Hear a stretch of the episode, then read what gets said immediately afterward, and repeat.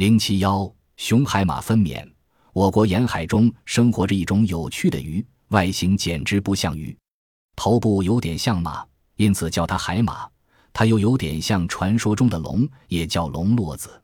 海马一般体长十厘米左右，全身无鳞，体表被骨板包围着，形成一个坚硬的甲胄，使躯体没法弯曲。躯干呈七棱形，尾部呈四棱形，尾巴细长，末端却能自由活动。海马的头同躯干相连，中间有一个较细的颈，头前端伸出一个长吻头管，头顶还有凸起的头冠，鳃孔呈裂缝状，没有腹鳍和尾鳍。海马大多生活在热带海洋中，我国有冠海马、日本海马、琉球海马、雌海马、大海马、斑海马。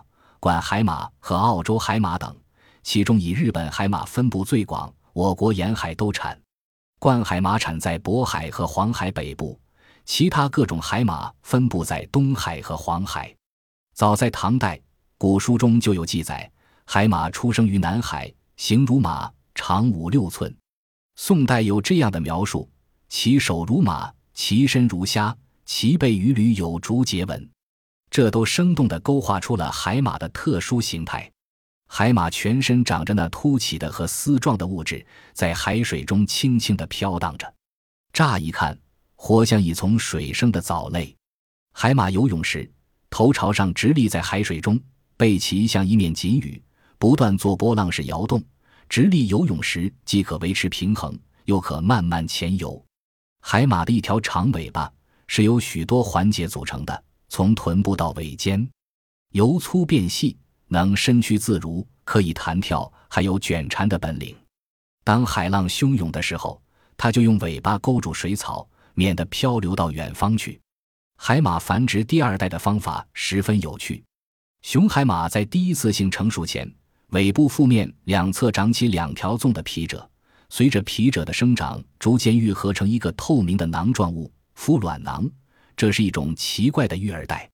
每年春夏相交的时候，雌雄海马在水中相互追逐，寻找情侣。到达高潮之际，雌雄海马的尾部相缠一起，腹部相对。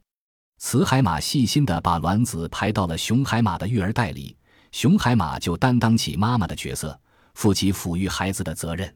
它给卵受了精，袋子就自动闭合起来。袋的内皮层有很多枝状的血管。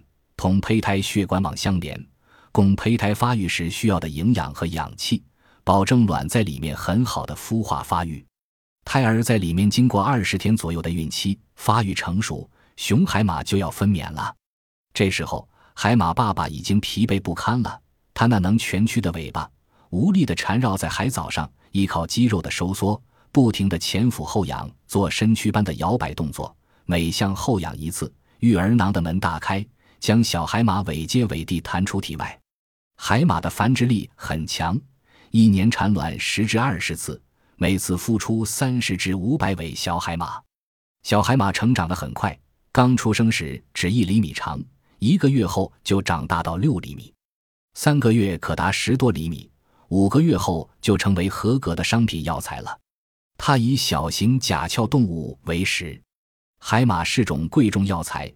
我国在南部沿海养殖海马取得了很大成绩，北方人参、南方海马相互媲美，可见其价值了。海马有健身补肾、消炎、止痛、止血等功效，对治疗神经衰弱有奇特的效能。